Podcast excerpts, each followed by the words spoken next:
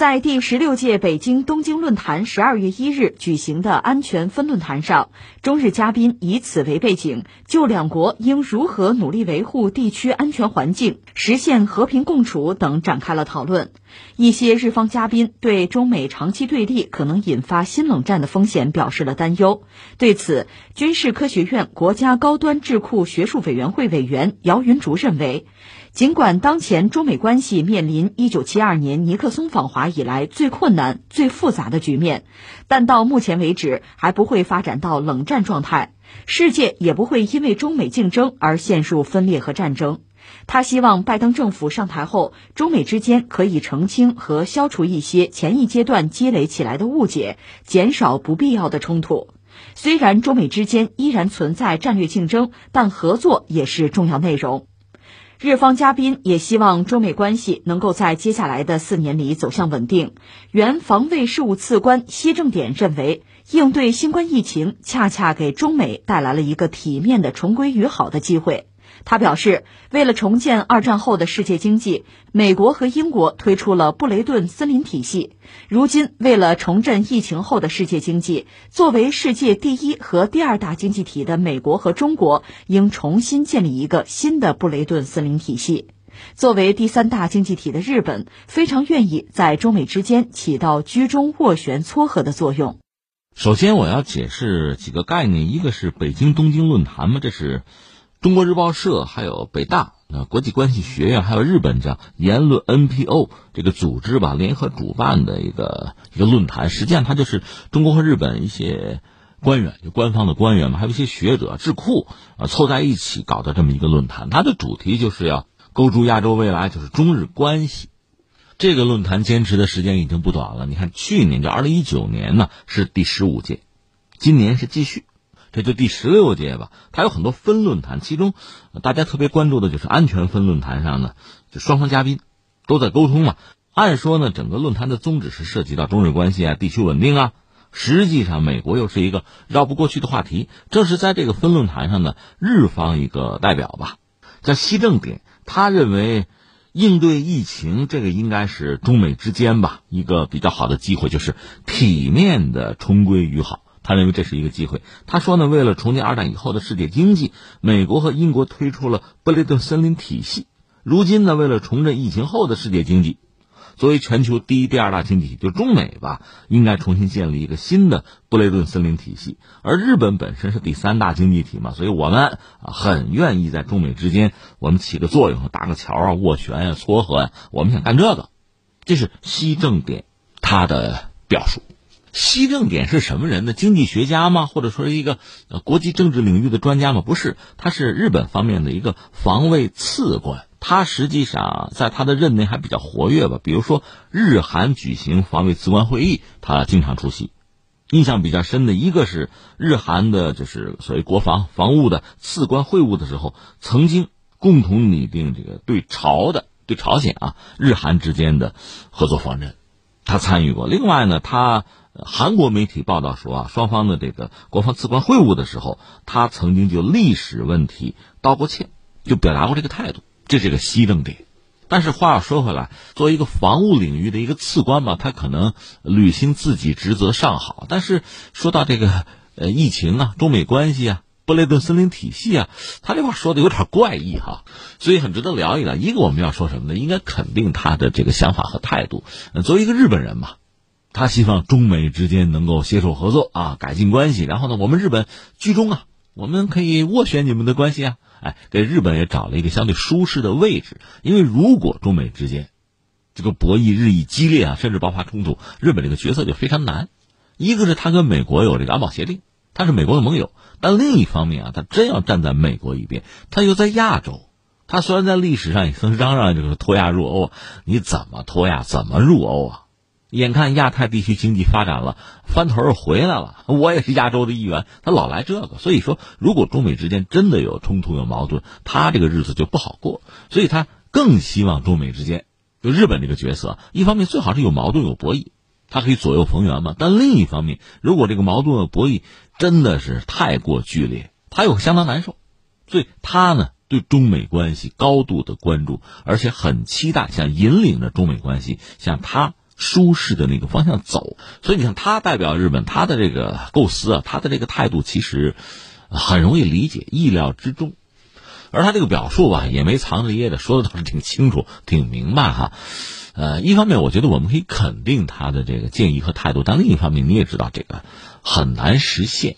呃，三点。第一点呢，他谈到说，像新冠疫情，按说可以成为中美之间合作重归于好的一个机会啊，双方都可以体面的，他们用了个词，体面的啊，重归于好。可截止到目前，我们还没有看到这种可能性，因为疫情爆发之后，中国和美国的表现，各自的表现和彼此之间这个互动，整个世界都看得清清楚楚。当然，现在各种各样新的研究成果显示出和我们以前的印象完全不同的东西。你比如说，美国的疫情爆发的时间再往前推，另外呢，还有学者讲印度次大陆，这个可能是真正的源头，这个和之前某些人认为中国是率先爆发疫情和这个印象和观念是完全不同的。当然，我们要说啊，一个是如果没有研究，如果没有科学的准确的依据做任何判断，都是不负责任的；而另一方面，我们说人类对于疾病啊、疫情啊、病毒这个认识逐渐的深入。循序渐进，这也是符合人类就认识自然啊、认识未知事物的这个规律。所以这个过程本身呢，它肯定漫长，它肯定有波折，很难一次到位。所以你不能轻易的妄下断语，你要负责任，要严谨。这道理很简单，但在实际的现实世界之中，一方面呢，中国人对于疫情。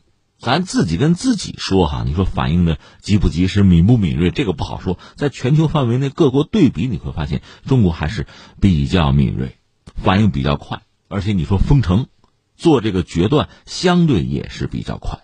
这确实给人一个印象，就是疫情首先在中国爆发了。但是现在我们说这个说法本身还科不科学，有待商榷了。现在看来，我们不是最早的，但是像武汉这样一个城市，可能九省通衢啊，人口众多呀。所以疫情一旦爆发，来势汹汹啊，让人心惊胆战。那么应对之策呢，确实也需要非常的果断，非常的全面。我们只能这么讲吧。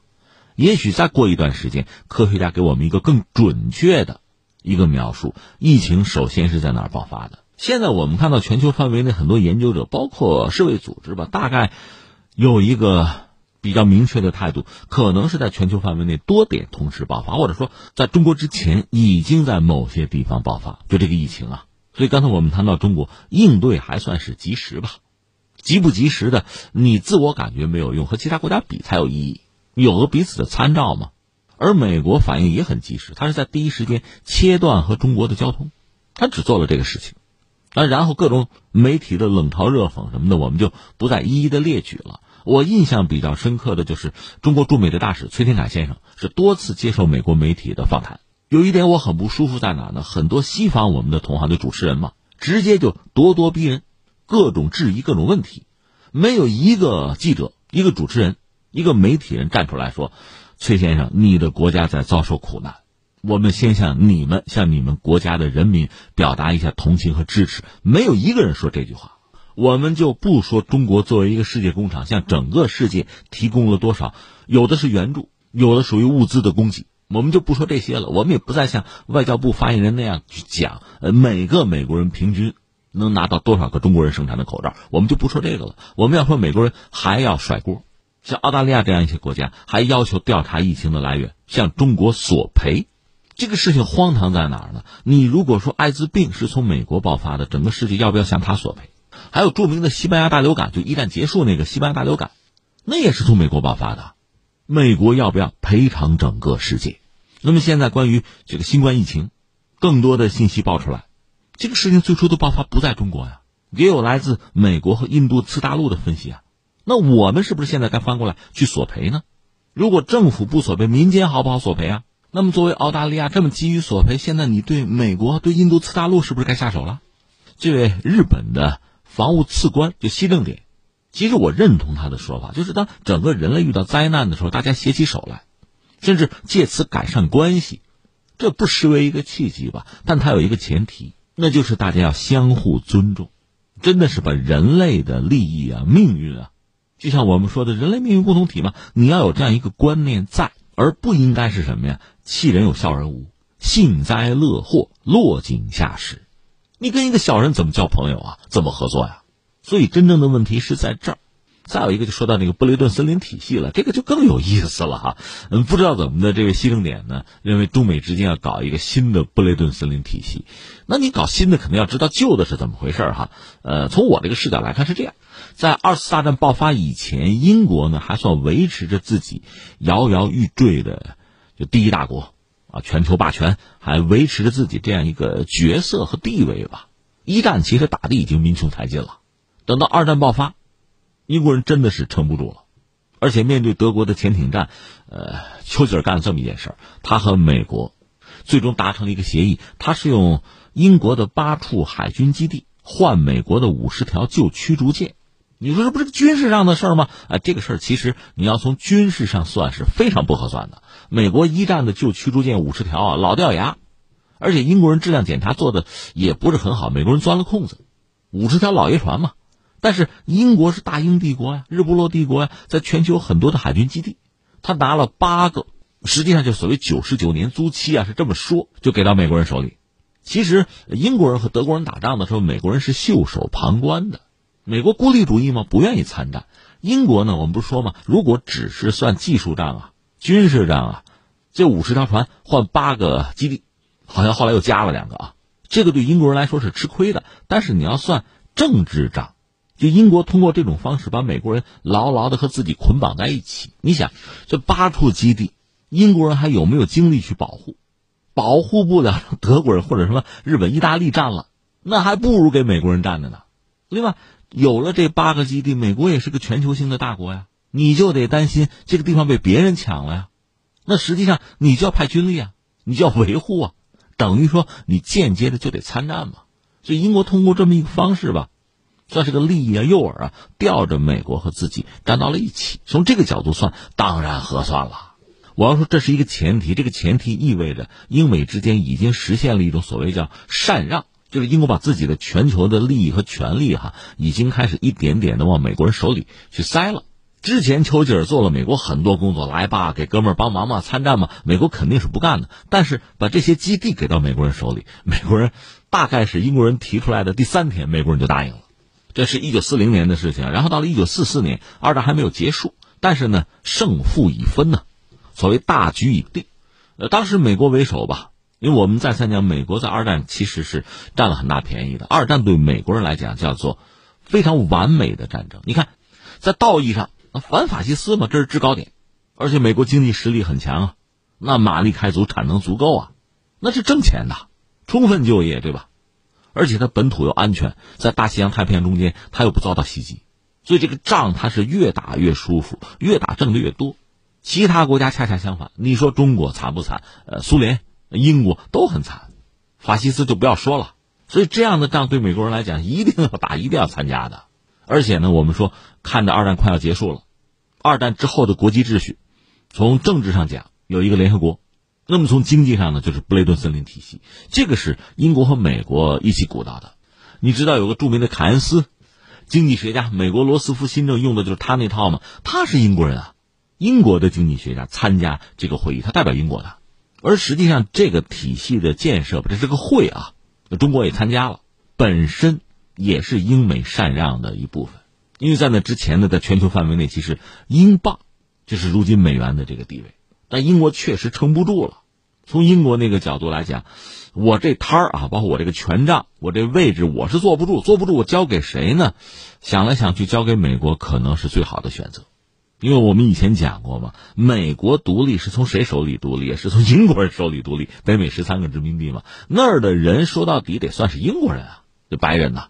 宏观上讲，一家子，实在不行，一定要让出这个权利，就给美国人吧。所以英美实现了禅让。或者说老大老二这个位置啊掉个了，实现权力交接了，这是布雷顿森林会议。当然，美国因此占了很多的便宜啊。接下来就推啊，世界银行、国际货币基金组织啊、关贸总协定啊，这套东西就都推出来了。更重要的，呃，咱们这么着吧，确定一下，咱们是金本位。但是怎么个金本位呢？我的美元和黄金挂钩，你们各国的货币在和我美元挂钩，那么美元在全球的这个特殊地位就确定了。支付货币、储备货币，就这个位置，就今天这个局面是那个时候打的底稿。所以你看，西正典先生提出来说，中美之间要搞一个新的布雷顿森林体系，我就觉得挺有意思，挺好，搞吧。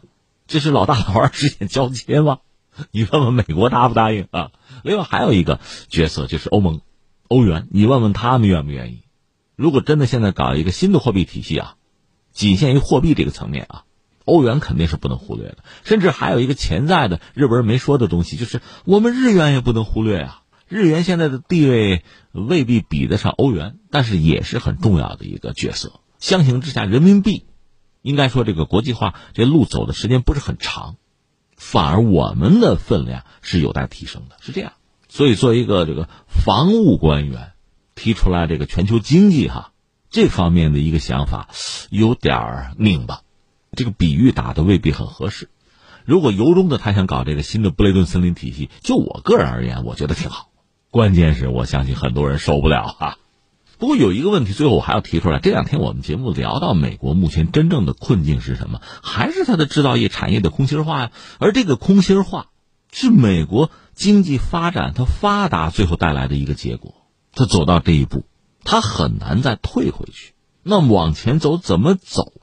从奥巴马到特朗普都想让美国的这个制造业啊生产线回流美国本土，做不到，你得另想招数。而另一方面，中国的发展也是有目共睹的。很多人讲，包括基辛格都在讲，中美关系回不去了，怎么回去？当年中国是十一件衬衫换你一架波音飞机，你是想回去，我还不想回去呢。如果说这样的钩脱了也罢呀，所以说到底，整个世界是不可能回到从前的。所有的思考，所有的命题，恐怕是从这个方向去考虑为好。最后还有一个，就所谓第三，我还得说两句中日关系。还是在这个北京东京论坛，今年有一个舆论调查嘛？这个调查显示，中国民众对日本的这个好感度不断在上升，而日本民众对中国的好感度在不断的下降。我们就中国人对日本的好感度现在达到百分之四十五，而日本对中国的好感度降到百分之十，所以外交部长王毅讲，中日民众感情出现反差，值得我们深思。那么这个好感度调查本身和它的结果呢，其实需要专门拿出来研究和分析啊。不多说了，只说一句话啊：日本的国家也好，民众层面也好，是不是准备好了和中国打交道，和一个完全不同于十九世纪和二十世纪的中国？打交道。